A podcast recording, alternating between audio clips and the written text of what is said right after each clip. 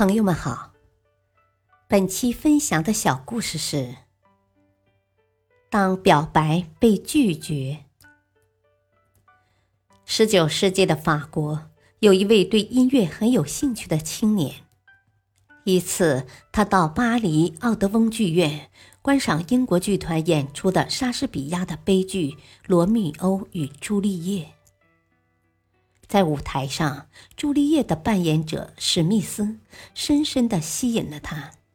哦，尊贵的女士，你在舞台上的表演深深地打动了我，我的心为你陶醉。年轻人向他表达了自己的爱慕之情，并希望她能够嫁给自己。不，他被对方断然拒绝了。遭到拒绝的青年人深受痛苦的打击，从此他把满腔的热情和悲愤投入到音乐创作和研究中。终于，这个青年人写出了表达自己对爱情绝望、狂热和梦幻的幻想交响曲。他正是后来成为法国杰出作曲家的柏辽兹。几年后。巴黎奥德翁剧院内，当这部交响曲公演时，刚好史密斯小姐也在场聆听。音乐中流露出的真挚情感，深深地打动了他的心。他明白，这是那个曾被自己拒绝的年轻人为他所写的。